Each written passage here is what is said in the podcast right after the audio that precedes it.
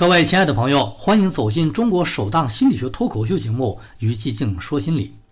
今天老于呢和各位朋友分享一个是剩女是怎么炼成的这样一个话题。爱情的花朵呢，有的人一生应接不暇，而有的人终身漏接。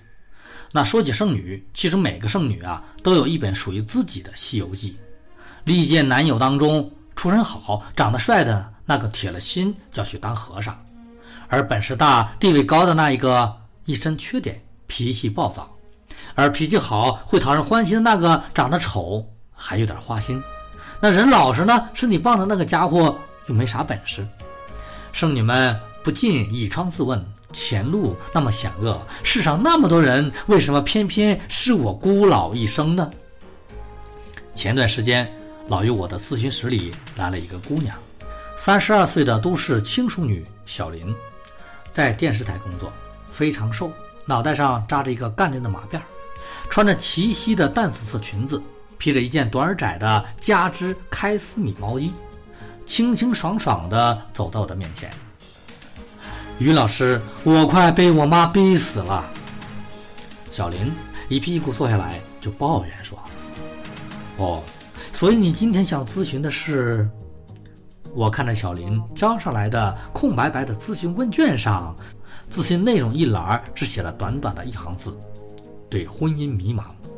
我想知道我到底有没有可能结婚。眼前的小林义正言辞对着我说：“一般来讲，问这类问题的人可以分两种，一种是被年龄绑架，受不了每年都有人问你怎么还不结婚呀，想随便找个人嫁了，一了百了的人。”而另外一种是追求者不断，只要轻轻一点头，单身问题立马解决。但是他们的婚点有点高，宁吃山桃一口，不肯烂杏一筐，久而久之变得自我怀疑的人。据我老于观察，小林八成属于后者。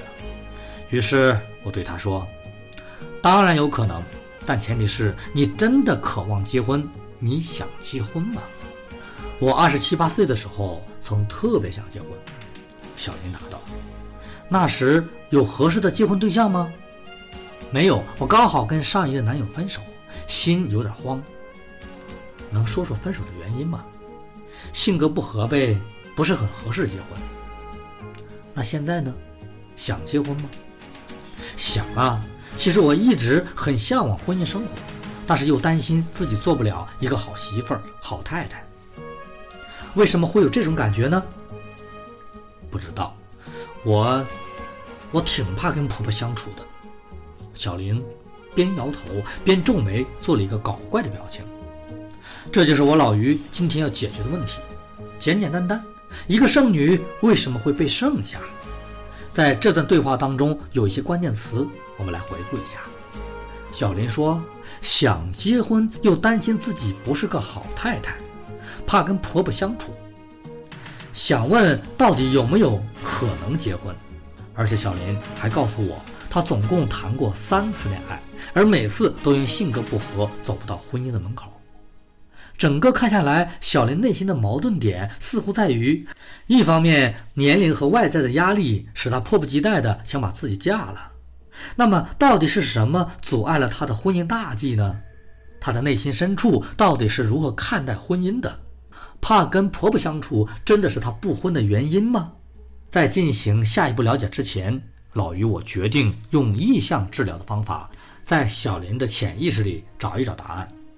方法很简单，我放了一把椅子在小林对面，对他说：“想象你抱着自己的孩子坐在对面的椅子上，试着看着他的眼睛，对他说说话。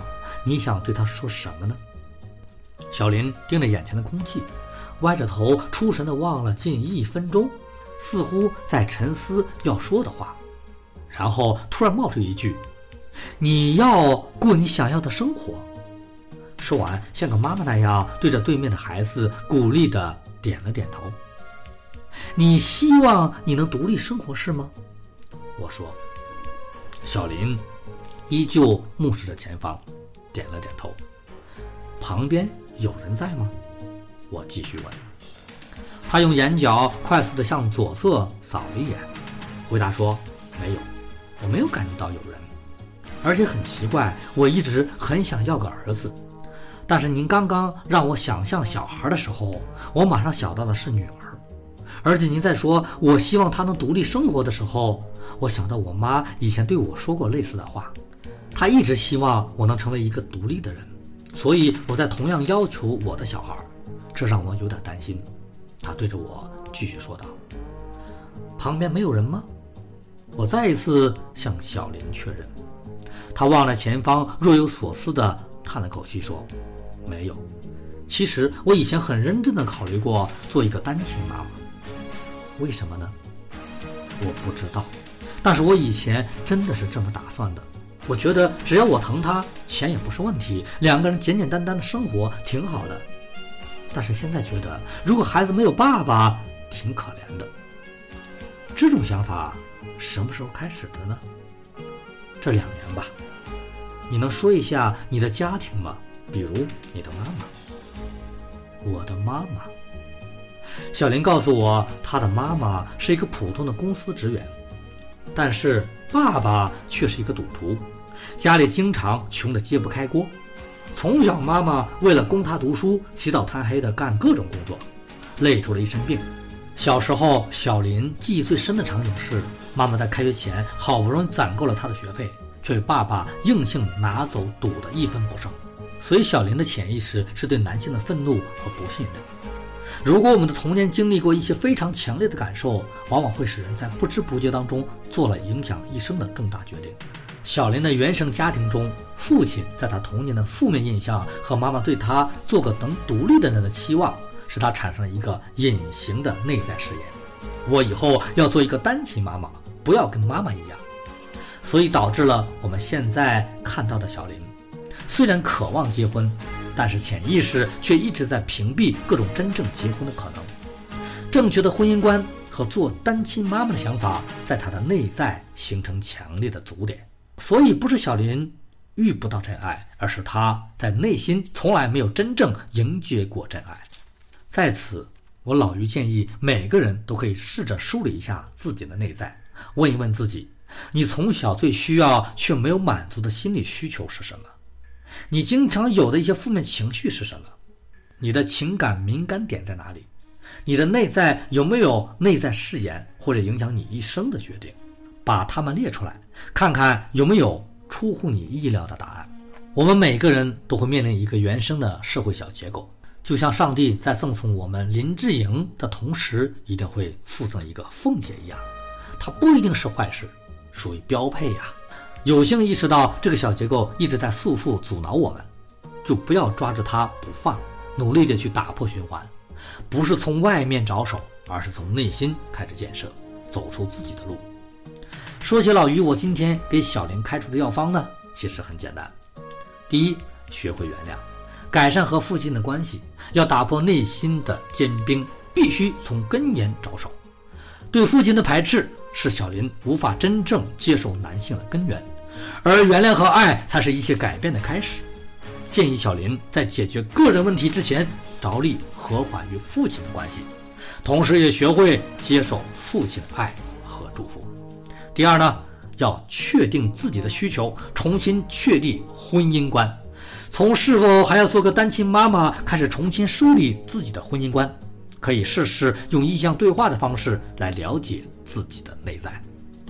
第三，改变自己。迎接爱，接触下来，小林的性格里颇有女汉子的气势。司马光曾曰：“女子柔顺方可爱。”在下一次爱情到临之前，记得收起脾气，用对方能适应的方式去表达爱。另外，对于急着嫁人的小姐妹们，老于也必须告诫一句：婚姻就像穿鞋子，合不合脚只有自己知道，哪怕是一粒沙子，都会影响着你踏出的每一步。在奋不顾身把自己这盆水泼出去之前，不妨先找一找自己剩到现在的原因，看看自己的内在有没有一个隐形的内在誓言阻碍着你，把它找出来，梳理好之后再重新上路。要知道，虽然你们压力很大，但是你嫁或不嫁人，老妈总在那里；你剩或者不剩下，青春总在那里；你挑或者不挑人。人只有几个，不增不减。你认或者不认命，爱情总得忘记，不舍也不弃。去盛楠的怀里，或者让盛楠住进你的心里，相视无语，彼此珍惜。好了，与寂静说心里，咱们下期见。